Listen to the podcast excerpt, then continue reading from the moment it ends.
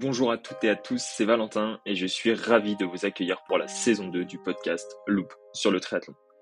Le podcast qui reçoit des triathlètes plus inspirants les uns que les autres. L'objectif est simple, aborder différents sujets avec les sportifs afin d'être inspirés et surtout avoir des conseils sur différents sujets.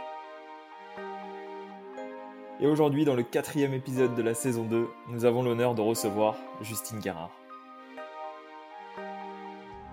Toujours adoré euh, les courses comme ça, par équipe. Euh. Cette année, euh, je me suis fait accompagner par une prépa mentale. Et c'est vrai que franchement, ça m'a vraiment fait du bien parce que je suis pas quelqu'un qui a forcément vraiment confiance en moi. Je trouve que c'est hyper important d'avoir quelques personnes avec qui tu peux partager ça. Quoi. Dès 6 ans, Justine Guérard était déjà une triathlète. Elle était déjà guidée par une chose, la compétition. Au fur et à mesure des années, elle s'est impliquée de plus en plus dans ce sport, avec un passage en D2 dès 16 ans, puis une arrivée très rapide en D1. Pour ses études supérieures, Justine décide de quitter Tahiti et elle rejoint alors la faculté de sport à Nice. Afin de se lancer un nouveau défi, Justine court désormais depuis deux ans sur le circuit longue distance.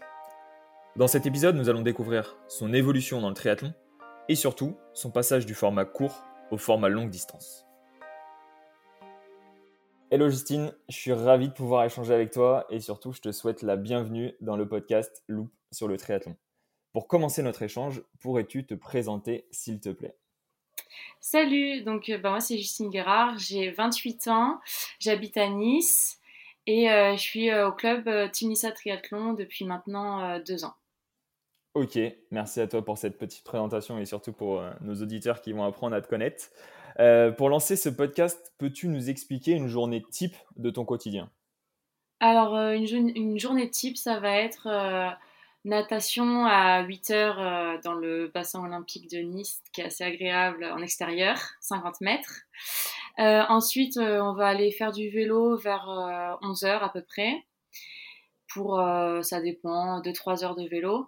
Et ensuite, euh, je vais aller courir. Euh, donc, euh, en même temps, j'entraîne le club du Timissa Triathlon. Donc, je vais aller courir avec eux le soir à 18h30. Ok. Donc, aujourd'hui, en fait, tu as ce double rôle d'athlète professionnel, on reviendra là-dessus, et aussi de coach sportif avec le Team Nissa. C'est ça. Ok. C'est super. Et du coup, si on fait un retour un peu sur. parce que du coup, tu nous disais que tu avais 28 ans aujourd'hui. Si on fait un retour sur euh, Justine Guérard euh, plus petite, tu as toujours fait du triathlon. Qu'est-ce que tu faisais comme sport avant et comment tu arrives dans le, dans le milieu du sport du coup? Du coup, j'ai fait de la gym quand j'étais petite. Euh, J'en faisais parce que ma sœur en a fait.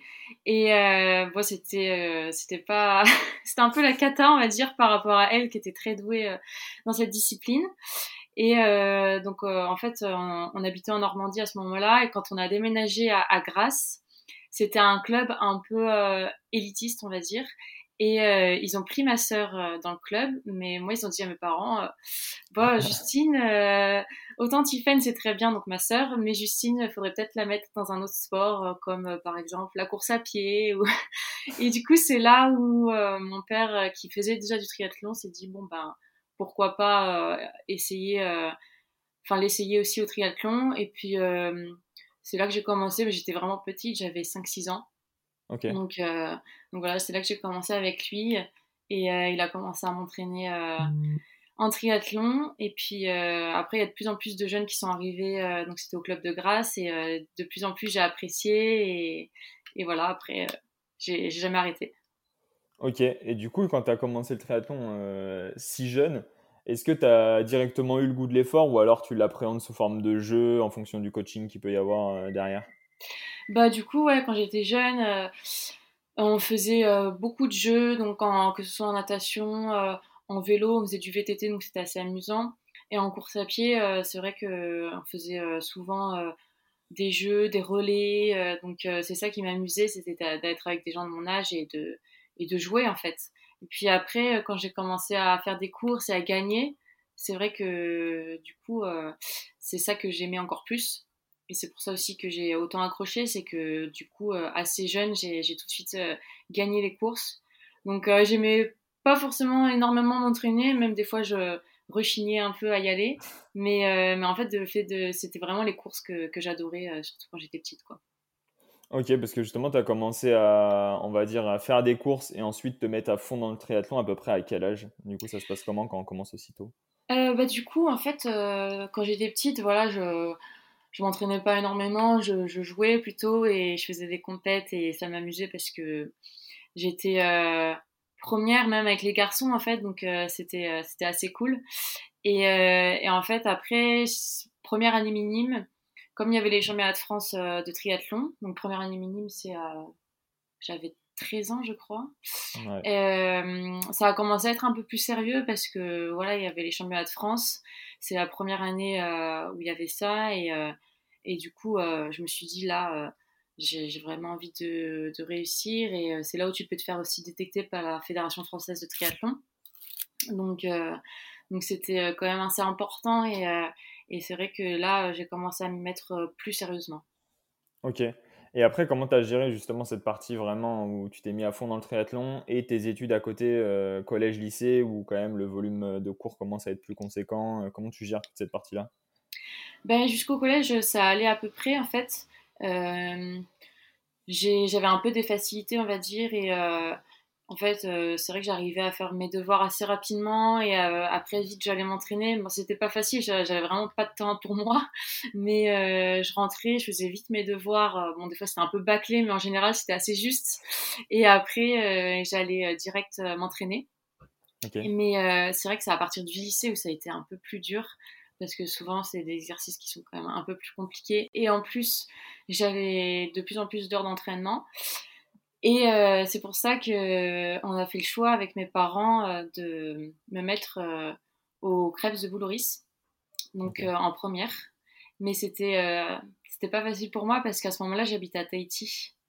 Donc c'était vraiment loin. En plus, avec le décalage horaire, j'avais du mal à les appeler, etc. Donc, donc ça a été une année un peu difficile, même si pour l'entraînement et les études, c'était bien parce que du coup il y avait des horaires aménagés et euh, je pouvais plus m'entraîner, mais euh, j'étais pas bien dans, ma tête. Donc, en terminale, je suis retournée euh, à Tahiti avec mes parents sans horaire aménagé. Mais voilà, j'ai fait ce, choix-là de, retourner un peu dans la galère, on va dire, à jongler sur sport et, études. Et, après, à partir du, du moment où j'ai passé le bac, je suis, rentrée, je suis retournée à Nice euh, et, j'ai fait STAPS. Et là, c'était un petit peu plus euh, facile euh, parce qu'il y avait moins d'heures de cours. Et, et voilà, donc j'arrivais un peu plus à gérer là-dessus. Ok, du coup, quand tu prends du recul, par exemple, avec cette année du coup en première où tu t'es dit, bah, je vais essayer de mettre en place le sport de façon plus facile associée aux études, mais en fait, c'est tout le rythme de vie qui ne te correspond pas. Est-ce qu'aujourd'hui, c'est une leçon que tu as pu tirer d'avant et que tu essayes vraiment de garder cet équilibre de vie au quotidien parce que tu t'es rendu compte que c'était très conséquent pour toi et que ça avait son importance? Ah ouais, ouais, carrément. Bah, c'est vrai que moi, je suis quand même vachement proche de ma famille, j'ai besoin de les voir régulièrement. Et, euh, et là, du coup, pendant quasiment euh, six mois, je les avais pas vus, c'était vraiment très très dur pour moi.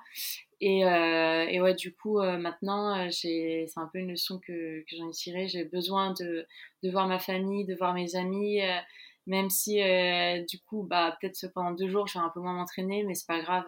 J'ai besoin de ça pour être bien dans ma peau, quoi. Dans ma tête. et en STAPS, du coup, tu étais quand même loin, mais tu avais plus cet équilibre-là du fait que tu avais moins de cours et que tu arrivais plus à trouver de temps, ou alors tu penses que c'est la maturité qui a fait aussi que tu as réussi à prendre du recul? Je pense aussi c'est la maturité. Euh, bah, du coup, j'avais 15 ans quand j'étais en première. Et euh, c'était un choix qui s'est fait un peu rapidement. J'ai pas eu le temps de le mûrir ce choix parce que, bah, pour revenir un peu dans le contexte, en fait, euh, en première, enfin non, en seconde, pardon, donc j'étais en cadette première année et du coup, je fais les championnats de France de triathlon où j'arrive première et je suis qualifiée au championnat d'Europe. Et du coup, euh, au championnat d'Europe, c'était en Irlande. Euh, je suis qualifiée en championnat d'Europe junior en fait, alors que j'étais que euh, cadette première année. Donc j'étais surclassée.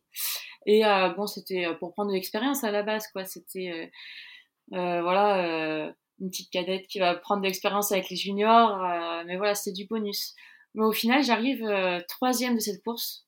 Donc, c'était vraiment enfin, incroyable quoi, pour moi. Et, et, du coup, je suis qualifiée au championnat du monde, qui était en septembre. Sauf que là, c'est là que ça se complique parce qu'en fait, euh, du coup, euh, championnat du monde en septembre, sauf que moi, ma rentrée à Tahiti, c'était en août. Donc, il aurait fallu que je rentre à Tahiti. Euh, il y a quand même 24 heures de voyage, 12 heures de décalage horaire. Enfin, c'est. C'est pas un petit voyage. Et que je retourne ensuite en Hongrie au championnat du monde en septembre. Et que ensuite je re-reparte à Tahiti. Donc, c'était euh, ça commençait à être vraiment compliqué en fait euh, les voyages je les faisais euh, pour le chemin de France déjà c'était pas évident mais mais là il aurait fallu que du coup je rentre je reparte au championnat du monde c'était ça commençait à être dur. Et du coup c'est aussi pour ça qu'on a fait ce choix là de me mettre au Krebs à Boulouris. Mais c'est vrai que ça a été fait un peu précipitamment. Et et en fait j'étais pas prête on va dire de Ouais, il y avait euh, au Krebs, tu avais toute une structure d'accompagnement ou alors euh, le sport était encore assez jeune et justement tu n'avais pas de, on va dire, de coach euh, physique, coach mental, tu n'avais pas toutes ces parties-là. C'était une personne qui représentait et qui te suivait ou alors tu avais tout un staff autour de toi? Ouais, non, non, c'était, j'avais pas de coach de prépa mental, etc. Après, bon, c'était déjà très pro, il y avait, on était quand même bien accompagnés.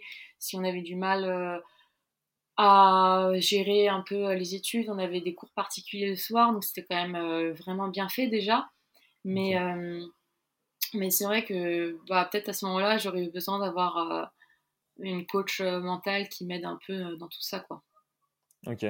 Et pour les, pour les jeunes qui nous écoutent et qui justement ont un peu cette vision de, bah, de mixer les études et le sport. Est-ce que du coup, tu aurais un conseil à leur donner d'un point de vue global sur aussi les opportunités À partir de quel moment tu t'es dit, en fait, je vais continuer mon lycée et après j'irai en STAPS Est-ce que ça s'est fait naturellement Parce que c'est des périodes assez difficiles de notre, de notre vie de choisir tout ça. Est-ce que tu aurais un conseil à leur donner si elles sont dans la même situation que toi? Bah, Justement, que ce soit vraiment une décision qui soit prise qui soit réfléchi et qui soit vraiment euh, mûri euh, dans la tête et que pas que ce soit une décision comme ça euh, prise un peu à la légère parce que c'est quand même dans un internat, c'est pas évident. Après, bon, il y en a pas mal qui ont la chance, on va dire, de rentrer tous les week-ends voir leurs parents. Moi, c'était pas mon cas, donc ça rendait les choses encore plus difficiles. Mais, mais voilà, il faut que ce soit une décision qui soit pas prise à la légère parce que c'est quand même pas facile de se retrouver en internat, de prendre un peu des nouvelles habitudes, euh, de tu perds le cocon familial et c'est pas c'est quand même pas évident je trouve. Ok. Et du coup après toutes, euh, toutes ces épreuves et un peu l'évolution comme tu nous disais championnat de France, championnat d'Europe et euh, championnat du monde, tu arrives quand sur ta première D1 du coup de ton côté? Alors, euh, ma première D1, je l'ai faite. Euh, ouais, j'avais 16-17 ans, je sais plus exactement. Mais euh, ouais, j'étais, j'étais très jeune et première D1 à Dunkerque, ça m'a fait tout drôle. Et au final, je m'en étais assez bien sortie parce que j'avais terminé 18ème. Ok. Je me souviens encore du classement. et, et c'est quelque chose, la D1, que tu as tout de suite apprécié et tu t'es dit, je vais essayer de continuer là-dedans, progresser et m'amuser sur ce championnat-là, quoi. Ouais, parce que j'aimais bien aussi, c'était euh, le format équipe. Donc euh, c'est vrai que d'être avec, euh, avec des filles à qui tu t'entends bien et tout ça, bon, c'est pas toujours le cas, mais là, c'était vraiment une des, que des filles avec qui je m'entendais bien. J'étais vraiment contente de les revoir à chaque étape et, et elles me mettaient en confiance, etc. Donc franchement, c'était, enfin, j'ai toujours adoré les courses comme ça, faire équipe. Et d'ailleurs, euh, voilà, du coup, on est en D3 avec le team Nissa Triathlon, on va monter en D2. Mais le but, euh, voilà, c'est de remonter aussi en D1 euh, avec eux, quoi. Ok, et ça, vous l'avez structuré depuis très peu de temps, du coup, depuis deux ans avec le team Nissa Ouais, bah du coup, en fait, j'ai passé mon DEGEPS triathlon. Ok. Et j'ai fait le stage avec eux. Et en fait, c'est là que j'avais pour objectif avec eux de, faire, de monter cette D3. Et en fait, avec le DEGEPS, voilà, il faut trouver un projet, et ça, c'était mon projet. Et donc, en fait, j'ai fait euh, projet D3 euh, masculine et D3 féminine. Et euh, les hommes sont directement montés en D2. Les femmes, elles sont pas montées dès la première année, mais là, on est monté cette année, donc je suis vraiment contente. Ok, et c'est à partir de quand que, justement, parce que le triathlon, c'est quand même, je trouve, différents sports entre le court et le long, c'est quand même assez différent. Et toi, aujourd'hui, tu es quand même désormais aussi passé sur le circuit longue distance. Qu'est-ce qui fait que tu t'es orienté là-dessus et comment tu arrives à trouver ton équilibre entre le court distance encore et le longue distance à côté quoi? Bah, du coup, ouais, c'est vrai que moi, le cours, euh, j'aime toujours, euh, j'aime toujours ça. Mais après, euh, voilà, en natation, c'était un peu difficile pour moi. Des fois, je sortais premier pack, des fois non. Et c'était jamais, c'était jamais une chose de sûre en fait pour moi la natation. J'étais toujours un peu stressée et et autant des fois ça se passait super bien et je prenais énormément de plaisir sur la course parce que c'est trop cool, t'es aux avant-postes, c'est vraiment plaisant en fait. Mais euh, mais il y a des fois où je me retrouvais euh, deuxième, voire même des fois troisième pack sur des 1. Et, euh, et là, bon bah, t'essayes de, de forcer à vélo et tout, mais des fois ça revient, des fois ça revient pas. Et quand ça revient pas, bah, que tu poses à deux minutes, c'est plié quoi. Tu sais que tu vas pas revenir sur la tête. Tu sais que tu peux revenir sur quelques personnes, mais tu vas jamais revenir sur une Cassandre Beaugrand, sur une Léonie Perriot. Euh, enfin, c'est impossible. Donc, euh, donc voilà, c'est vrai que ça, c'est ce qui me plaisait moyen sur le cours, c'est que ça joue. Enfin, c'est trop euh, dépendant de la natation. Et, et c'est hyper stressant en fait, parce que bah, voilà, si tu fais une mauvaise natation, c'est plié. Et, et, du coup, bon, sur Coupe d'Europe, sur Coupe du Monde, c'est pareil.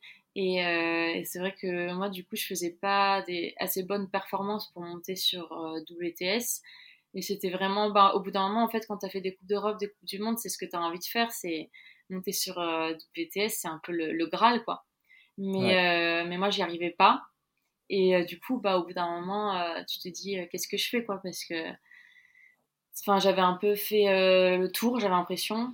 Et du coup, j'avais envie de, de voir de voir ce que ça donnait aussi sur le long distance, si j'arrivais à, être plus aux avant-postes, euh, parce que bon, euh, c'est vrai qu'aussi au bout d'un moment, quand tu fais euh, des top 10 sur D1, top 10, 5-10 sur Coupe d'Europe, et, et puis dernièrement, je faisais que des top 15-20 sur Coupe du Monde, tu te dis, bon, c'est cool, mais...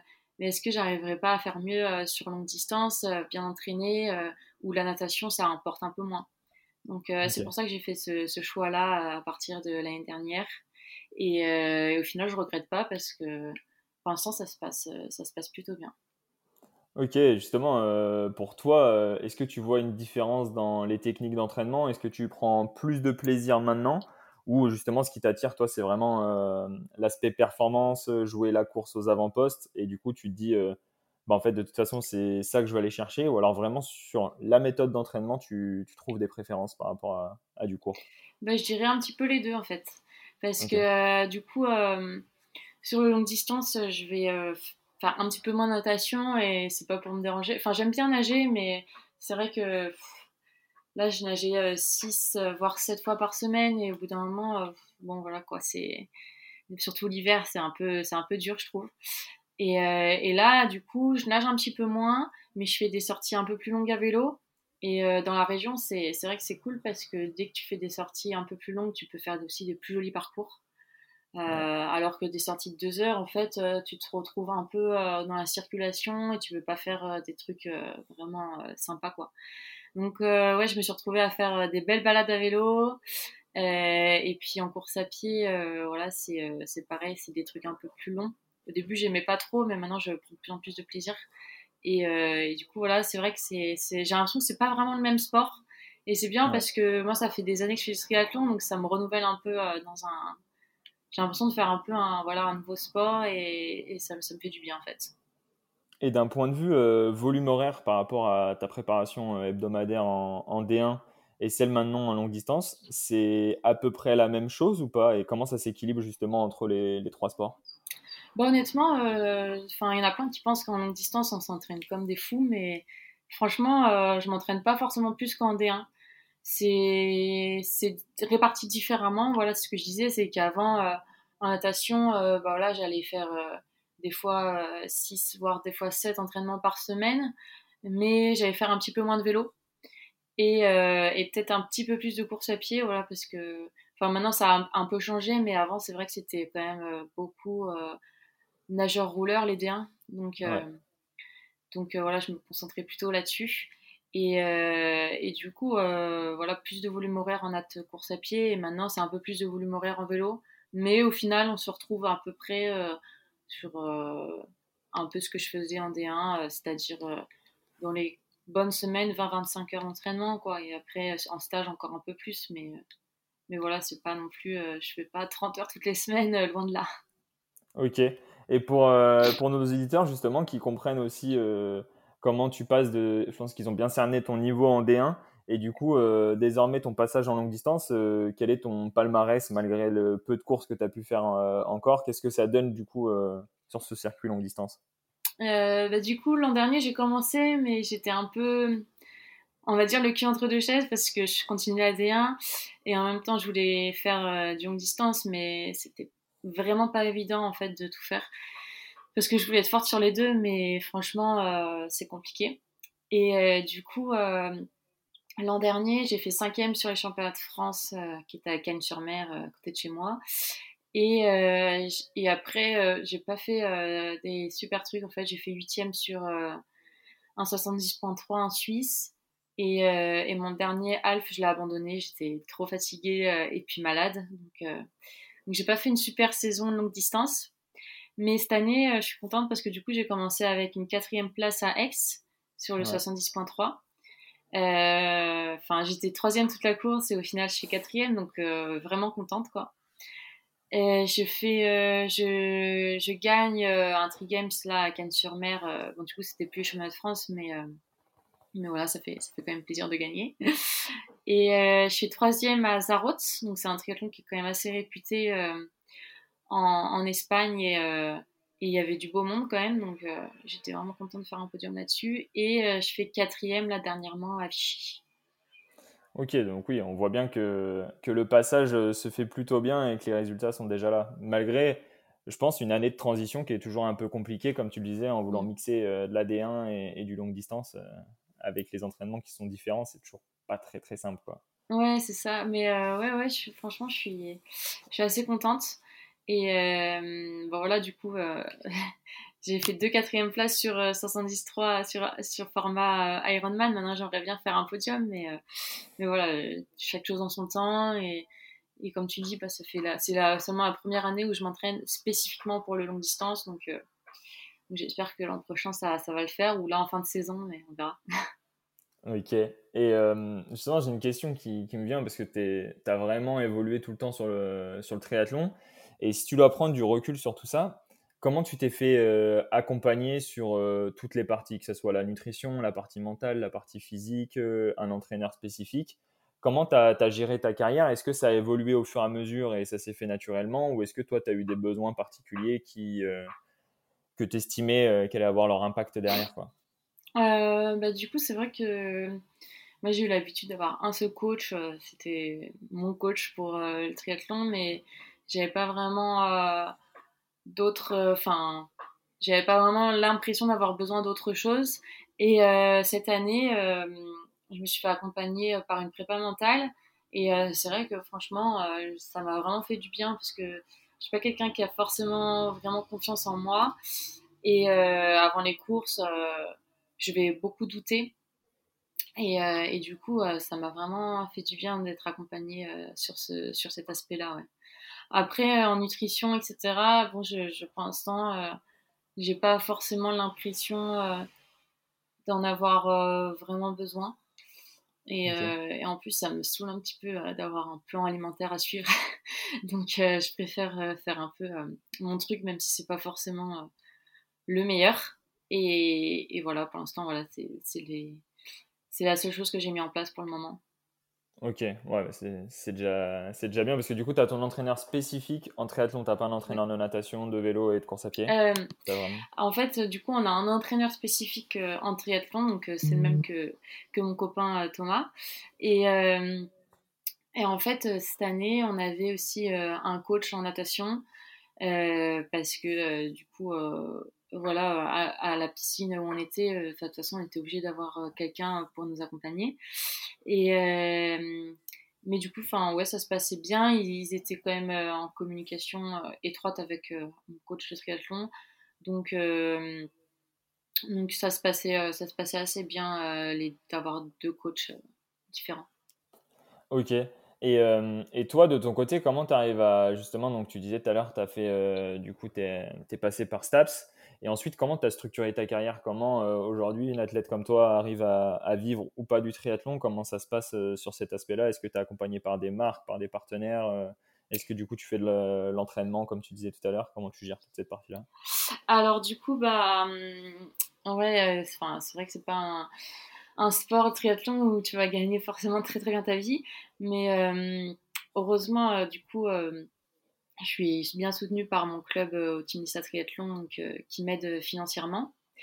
Et après, en fait, j'ai beaucoup de, marques qui m'aident avec le matos, mais il n'y en a que très peu qui m'aident financièrement. Donc, il y a le petit vélo qui, qui m'aide bien, donc ça, c'est vraiment cool. Et, et Iron.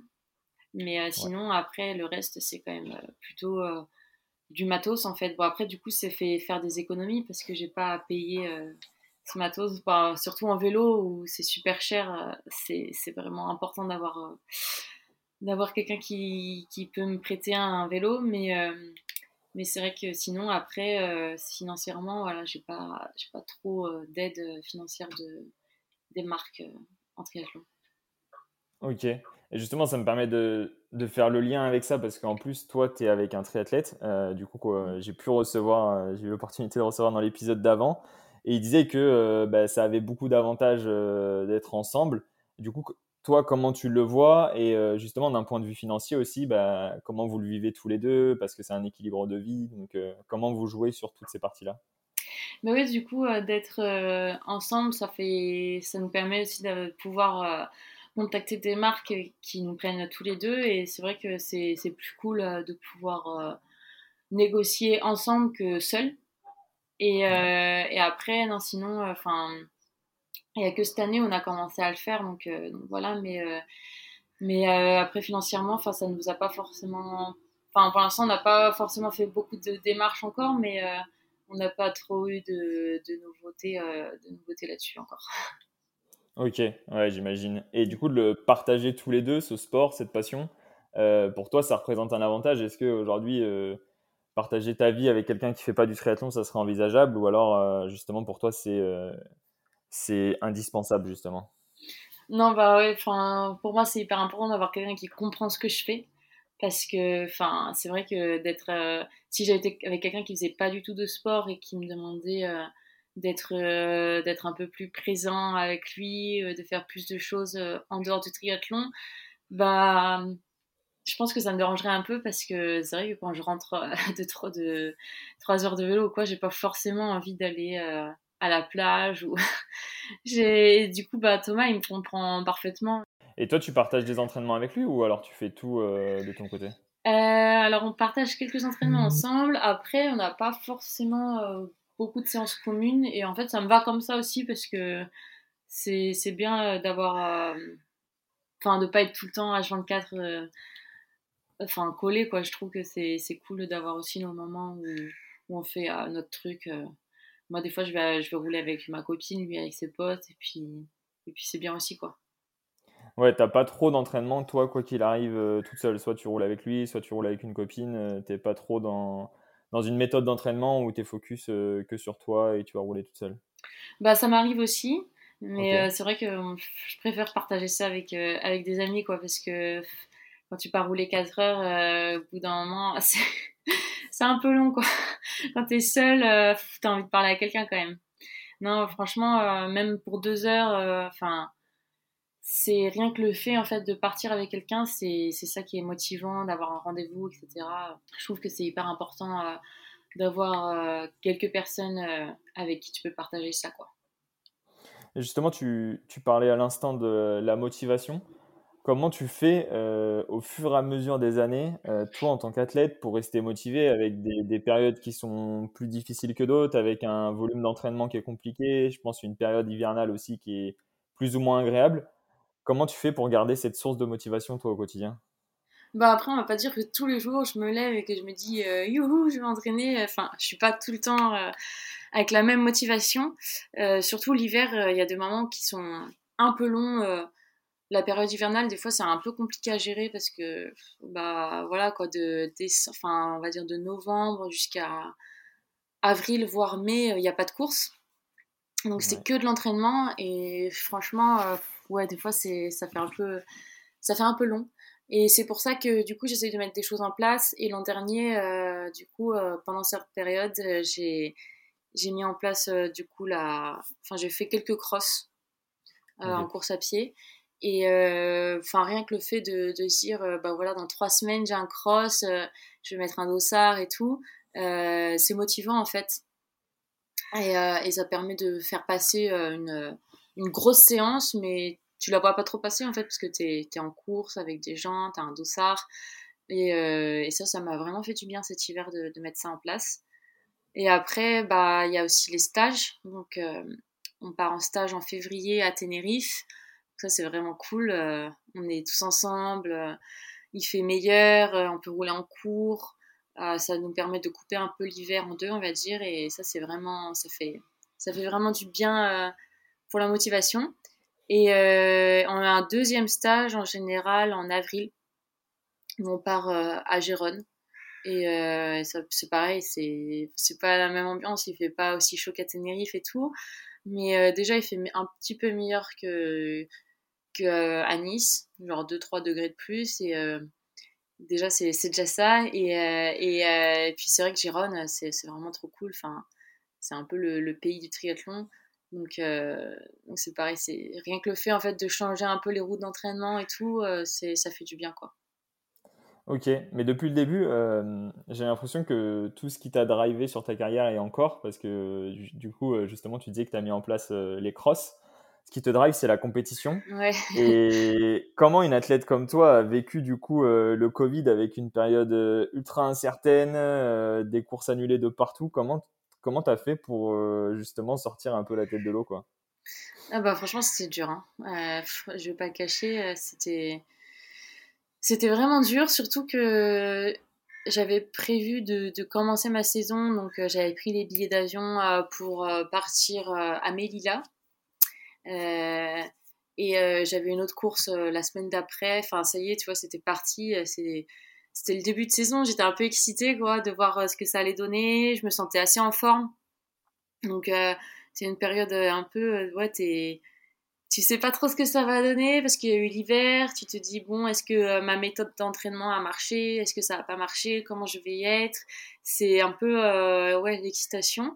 Et, et, donc j'avais tout préparé. J'avais même presque fait ma valise vélo, il me semble. Et et là, euh, euh, je vois course annulée. Oh, franchement, j'étais bah, dégoûtée, quoi. Donc en plus, euh, au final, bah, j'ai pas du tout été remboursée de mes billets d'avion, de rien du tout. Et, la semaine d'après, je me dis, bon, peut-être que là, ça va le faire et tout. Voilà, en fait, c'était parti pour un long moment sans course. Et, et franchement, ouais, je, je, me suis dit, tous les efforts qu'on a fait cet hiver pour rien, quoi. Enfin, pas pour rien, mais un peu quand même. tu te dis, bon, bah, qu'est-ce que je fais? En plus, je savais pas qu'est-ce que je fais? Est-ce que je. Au début, c'était parti pour trois semaines. Est-ce que je, je, me dis, euh, bon, allez, je me mets euh, quand même à fond pendant trois semaines à m'entraîner Ou, ou est-ce que euh, je fais une semaine de coupure Je savais pas quoi faire, en fait. Et du coup, j'ai pas vraiment coupé. Et j'aurais peut-être dû, parce qu'il y en a plein qui ont fait ça. Et ça, au final, après, ils ont réussi à se relancer. Mais euh, moi, j'ai jamais vraiment coupé. J'ai essayé de, m'acharner un peu et de me dire ça va bientôt reprendre, ça va bientôt reprendre. et, au final, en fait, en juillet, j'étais, bon, ça avait toujours pas repris. Bon, après, ça m'a fait du bien parce qu'on est parti un peu en stage à Font-Romeu et tout. Donc là, j'ai revu des gens, etc. Mais j'avais l'impression que ça n'en finissait pas, quoi, parce que au final, ce qui est bien, c'est que quand tu as des courses, euh, entre les courses, tu te reposes un peu et tout. Là, en fait, euh, j'avais l'impression de faire euh, une période d'entraînement qui n'en finissait pas et, j'étais fatiguée, quoi. La fin, arrivée en août, j'en pouvais plus, j'étais fatiguée, fatiguée. Ok, et comment tu appréhendes du coup maintenant avec, avec le longue distance? Parce que tu vas quand même faire un volume de compétition qui va être moins conséquent que la D1 ça me fait penser un peu à, Thomas qui me disait que justement lui, il avait envie de faire de plus en plus de compètes parce qu'il avait cette habitude en vélo de, rouler assez souvent dans l'année. Comment toi tu appréhendes cette partie pour la saison prochaine où tu vas faire quand même moins de compétition, mais les échéances seront peut-être plus longues et du coup tu arriveras plus facilement à l'appréhender, je sais pas. Bah au final, cette année j'ai quand même réussi à faire pas mal de courses parce que du coup en fait je fais aussi les D3, j'ai fait aussi les D3. Plus j'ai fait aussi quelques M, enfin j'ai fait celui Cannes, enfin voilà, j'ai pas fait non plus que des longues distances. Donc en fait, euh, enfin, ça va, j'ai réussi à trouver un équilibre euh, à faire euh, du long, mais aussi des courses de préparation en cours. et quand je compte, je suis bien à 10 courses, donc quand même, je crois, il me semble. Peut-être un peu moins, mais pas loin, je pense. Donc au final, final, ça va, j'ai quand même, j'arrive quand même à faire pas mal de courses et, et à me faire bien plaisir. Ok, Super. Bon, ben, des belles années qui t'attendent du coup et une belle saison euh, pleine l'année prochaine. Au top. J'adore finir par deux questions. La première, c'est quel est ton plus beau souvenir en triathlon? Alors du coup, comme je t'avais dit, j'ai un peu hésité pour cette euh, réponse. Mais euh, je pense que mon plus beau souvenir, comme j'en ai parlé tout à l'heure, c'était en, en, minime. du coup, bah, c'était là où j'ai eu mes premiers championnats de France. Et euh, c'est là où, euh, où ça a commencé vraiment euh, à être important pour moi de, de bien m'entraîner, etc. Donc on les avait préparés vraiment sérieusement. C'était mon père qui m'entraînait à ce moment-là. Et, et vraiment, on, avait bien préparé ça. C'était donc chemin de France de Duvathlon, une course à pied, vélo, course à pied. C'était à Chaumont, je me souviens, chez Alexia. donc il y avait la mini Alexia qui était là déjà, on était on courait déjà ensemble. Et, euh, et c'est vrai que c'est vraiment un super beau souvenir parce que c'était le premier France, donc euh, moi j'y allais en mode euh, ça va, j'espère faire podium, mais bon, ça va être dur, il y aura vraiment des filles. Je m'imaginais qu'il y aurait des extraterrestres en fait, parce que je suis il y aura toute la France, ça va être. Enfin, vraiment, j'avais, j'avais vraiment peur. Et, et au final, c'était un peu la course parfaite, quoi. J'avais, euh, j'avais, j'étais arrivée dans un super état de forme. Euh, je me souviens, on avait couru euh, ensemble avec Alexia et à l'époque il y avait Marie Froment, donc qui fait plus de triathlon mais qui fait de la moto, il me semble maintenant. Et donc on avait couru toutes les trois et on s'était retrouvés, il me semble, seulement à trois en vélo. Donc c'était un peu le truc idéal, quoi, parce que tu te dis, bon, bah maintenant, si on fait un peu le trou en vélo, on est sûr de faire podium.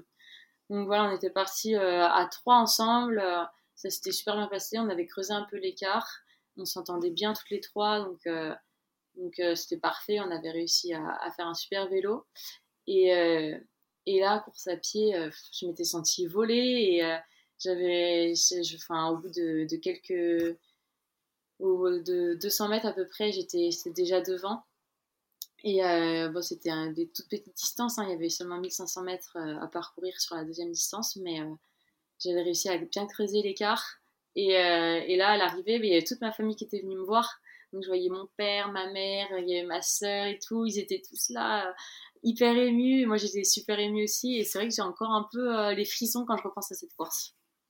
Ok, trop bien. Un beau souvenir qui va rappeler aussi des souvenirs à Alexia, je pense, euh, quand elle va écouter cet épisode. Merci à toi pour le partage, c'est très cool. Ben, merci. Et la dernière question, c'est lors d'une séance d'entraînement difficile, tu te dis quoi, justement? Alors, euh, moi, les séances que j'appréhende le plus, c'est surtout les séances pistes. Ok.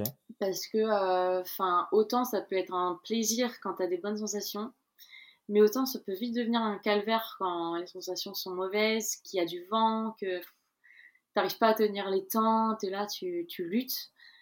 Donc, euh, autant quand ça se passe bien, franchement, c'est vraiment que du bonheur. Euh, je suis, je suis trop contente. Euh, c'est là où j'ai le plus un peu de, comment dire, d'émotion.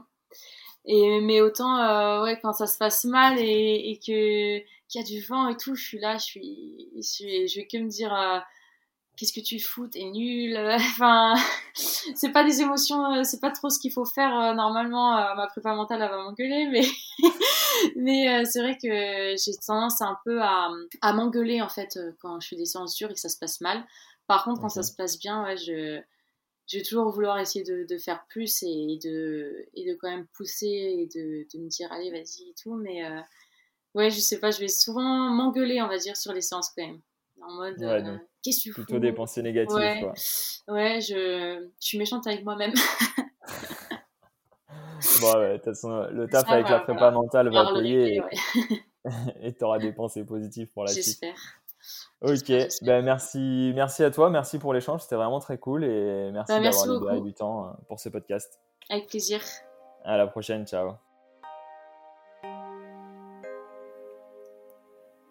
Merci à vous d'avoir écouté cet épisode jusqu'au bout. Pensez à m'aider à faire connaître le podcast en mettant un avis sur les différentes plateformes d'écoute.